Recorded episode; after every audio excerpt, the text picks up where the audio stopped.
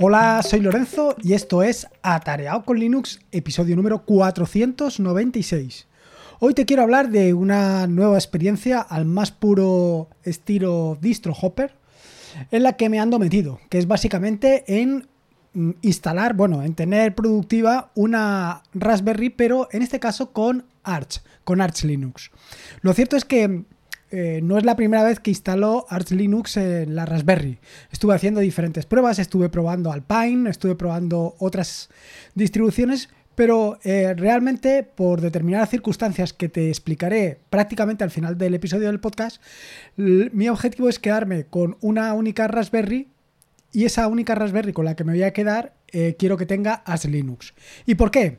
Bueno, una de las razones para quedarme con la Raspberry es básicamente, perdón, con la Raspberry con Arch Linux, es básicamente porque em, me he dado cuenta que Manjaro me está dando muchas satisfacciones en el sentido de que me permite tener eh, la distribución instalada prácticamente a la última y sobre todo lo que me permite es hacer muchas pruebas, muchas pruebas y que con la ventaja que hasta el momento en ningún caso durante este año, estos dos últimos años, eh, he hecho ningún estropicio de ningún tipo. Quiero decir que está todo funcionando a las mil maravillas.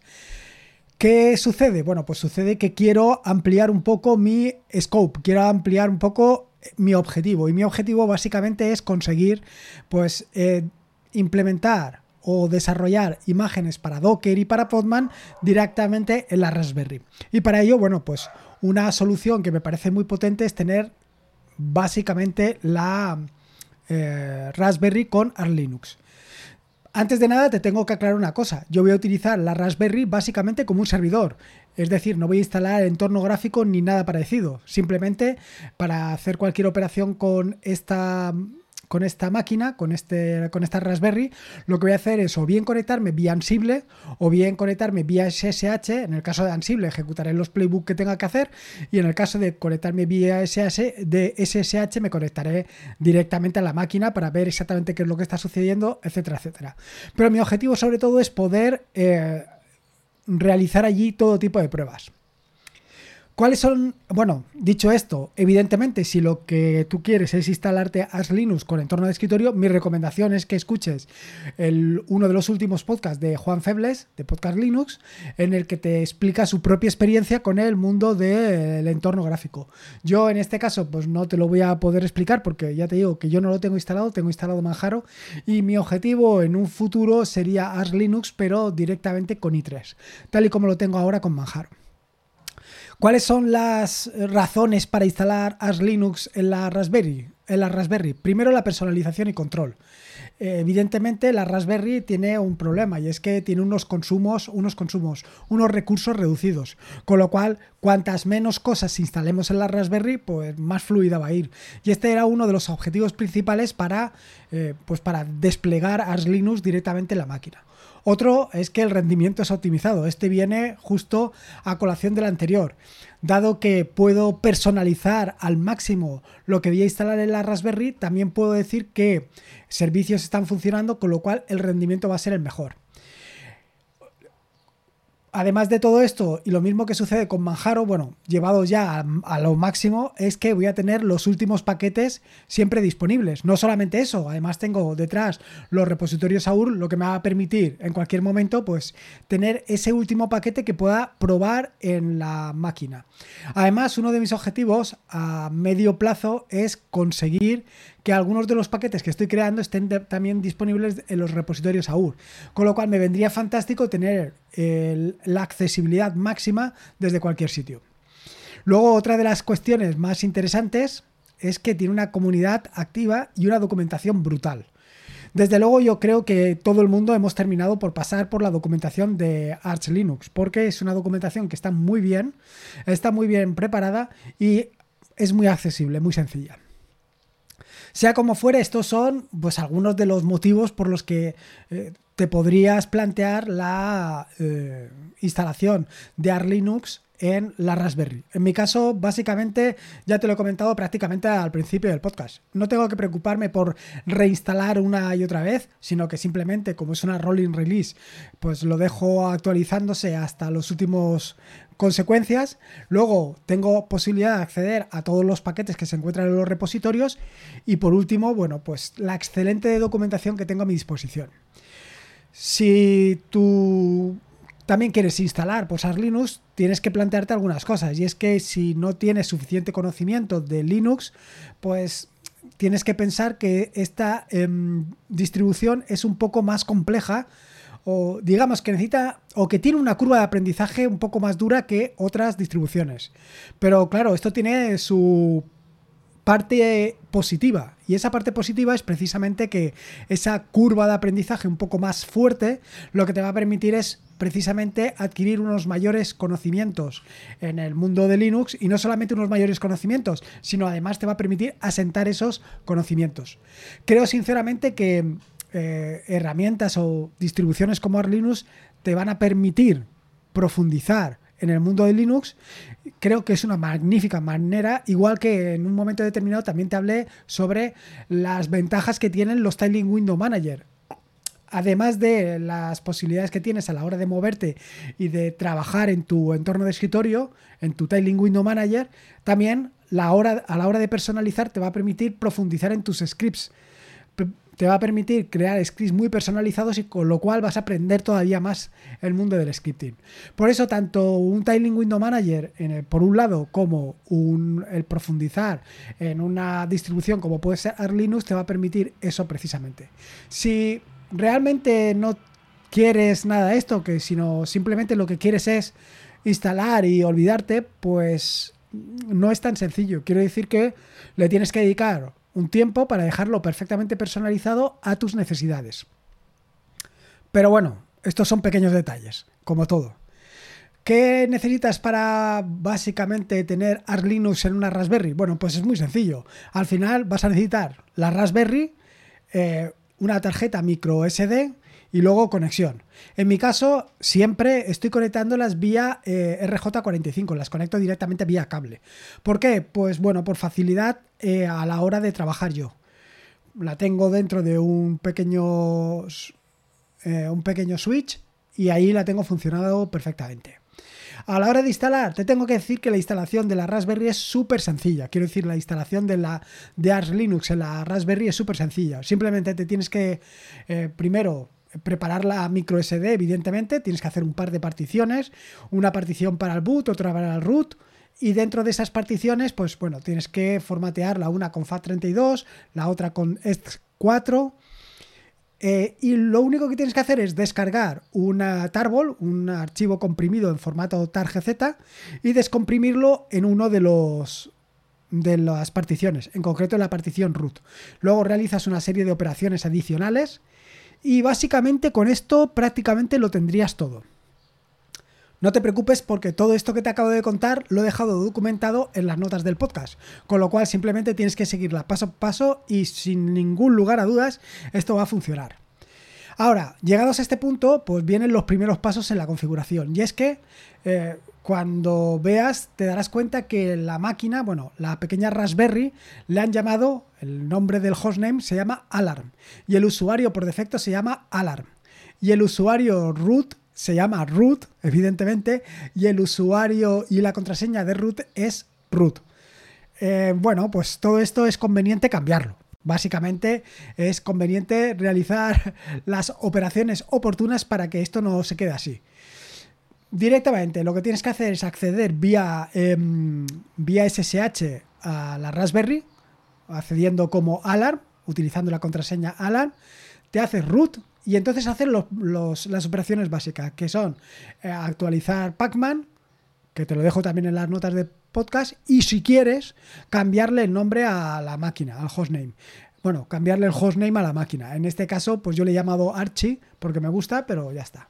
Luego he configurado un usuario eh, que, bueno, simplemente le he puesto mi nombre, Lorenzo, y lo he añadido al um, grupo Will para que pues para poder acceder fácilmente a esto. Y luego he añadido al usuario Lorenzo al etc sudoers. Y además lo he hecho sin contraseña ni nada. Quiere decir que cuando yo em, tenga que ganar derechos de administrador, simplemente escribiré sudo, el comando que quiero ejecutar y ya está. No tendré que introducir la contraseña. ¿Por qué? Bueno, básicamente por lo que te acabo de decir. Se trata de una herramienta, se trata de una máquina que la únicamente la voy a tener para pruebas. Allí no van a haber ni contraseñas, ni van a eh, passwords, ni van a haber clave público-privada. En principio no va a haber nada de eso. En el momento que las circunstancias cambien, pues me replantearé esta situación, pero mientras tanto, nada. Luego, otra de las cosas que siempre hago, que para mí es fundamental, es eh, establecer la clave público-privada para poder acceder a la Raspberry directamente, sin eh, utilizar contraseña. Es decir, vía, como te acabo de decir, clave público-privada. Esto es muy sencillo también, te lo dejo en las notas del podcast. Y por último, he añadido en el config del SSH pues los tanto la, la, dirección IP de la Raspberry como mi nombre de usuario como la clave público-privada que utilizo para acceder. De manera que para conectarme a la Raspberry tan solo tengo que hacer SSH archi y de esta manera me conecto directamente.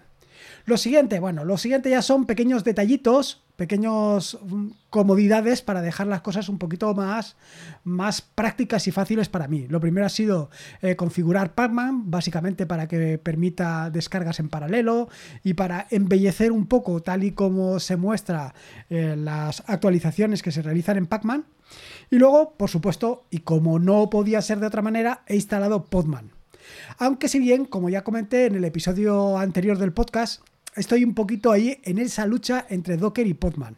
Por ahora en la Raspberry voy a, sí que es cierto que voy a tener única y exclusivamente Podman porque allí realmente mi objetivo no es compilar nada ni realizar compilaciones cruzadas ni nada que se le parezca. Lo único que quiero es ejecutar contenedores, comprobar que los contenedores que estoy ejecutando, que las imágenes que estoy creando en mi equipo principal las puedo ejecutar sin ningún tipo de problema en la Raspberry.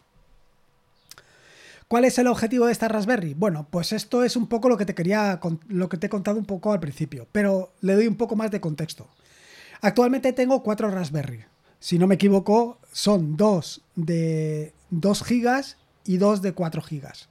Me he quedado con una de las cuatro de 4 gigas y todo esto lo tenía eh, montado inicialmente con el objetivo de hacer un clúster un clúster para, bueno, pues para hacer distintas pruebas, para hacer un clúster de Kubernetes, para hacer todo tipo de cosas eh, de lo más variopinta.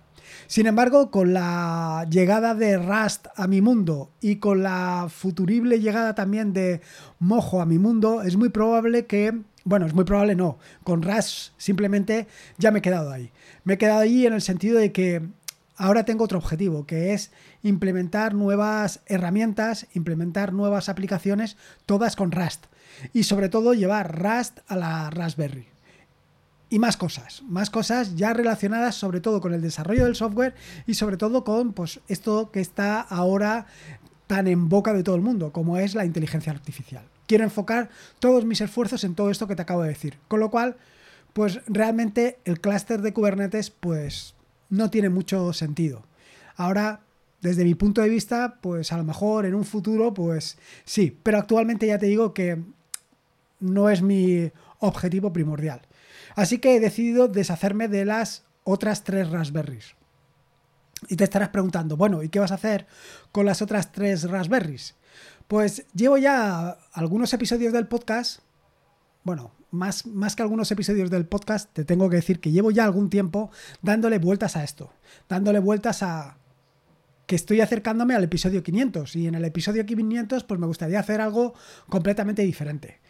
Eh, está claro que tengo en mente esto de pues hacer un directo, pues un directo para pues un directo como creo que el que hizo o el que va a hacer hace poco o va a hacer sería futuro. Juan Febles de preguntas y respuestas pues eso, un directo en el que charlemos un rato de, tus intereses, de mis intereses, de hacia dónde vamos, qué futuro tiene todo esto, qué posibilidades.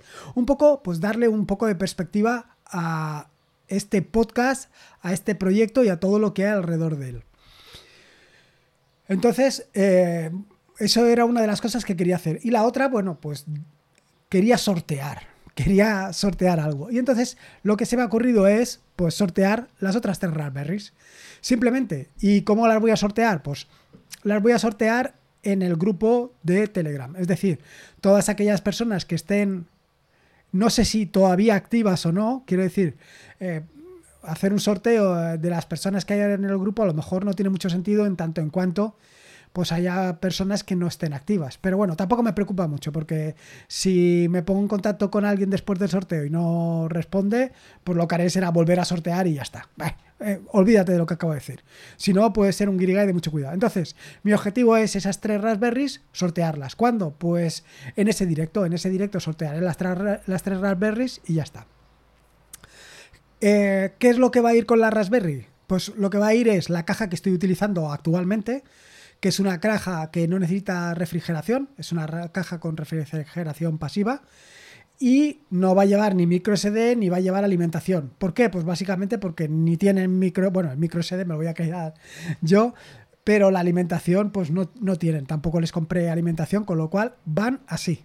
La caja está muy chula, de verdad que la caja va muy bien, así que eso es lo que te voy a poder ofrecer.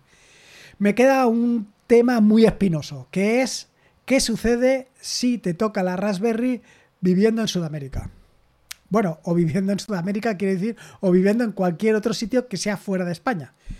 Pues tengo que verlo. Quiere decir que al final la Raspberry, pues eh, yo creo que mm, enviarla, creo que estuve mirando, por ejemplo, enviarla a Colombia creo que eran 30 euros.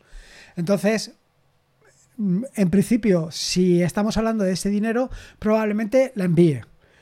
Eh, si va, a costar más dinero enviar la Raspberry que, eh, que alguien se compre una nueva Raspberry, pues hombre, tampoco tiene mucho sentido. No voy a pagar dos veces la Raspberry. Yo creo que en un entorno de 30 euros sí que podría llegar. Pero bueno, esto ya lo veríamos, porque ya te digo que entré en, eh, um, correos para ver exactamente cuál podía ser el coste y bueno, ya te digo, dependerá de, de eso, veremos a ver. Veremos a ver lo que hago. Esto es el tema espinoso. Ya te digo que dependiendo de dónde vaya, pues a lo mejor me cuesta un ojo la cara. Y tampoco se trata de eso. Y nada más, esto es todo lo que te quería contar, que me he liado aquí con el tema del sorteo de las Raspberries y, me he despistado un poco. Nada más, espero que te haya gustado este nuevo episodio del podcast, ya sabes, ya has oído, si quieres pertenecer, o sea, si quieres participar en el sorteo, simplemente tienes que estar en el grupo de Telegram de Atarea con Linux y dentro de dos o tres episodios, o cuatro, no lo recuerdo, pues lo, formate, lo sortearemos. Ya te digo, voy a sortear tres, pues eso a ver quién es el afortunado. O la afortunada, por supuesto. Y nada más, espero que te haya gustado este nuevo episodio del podcast, espero que lo hayas disfrutado. Acuérdate de esa valoración, que es la única manera de dar a conocer este podcast. Perdona que sea tan cansino con esto. Y nada más, recordarte que este es un podcast de la red de podcast de sospechosos habituales, donde puedes encontrar fantásticos y maravillosos podcasts. Puedes suscribirte a la red de podcast de sospechosos habituales en feedpress.me barra sospechosos habituales. Y por último, y como te digo siempre, recordarte que la vida son dos días y uno ya ha pasado. Así que disfruta como si no hubiera mañana y si puede ser con Linux. Y Arch Linux, mejor que mejor. Un saludo y nos escuchamos el próximo lunes. Hasta luego.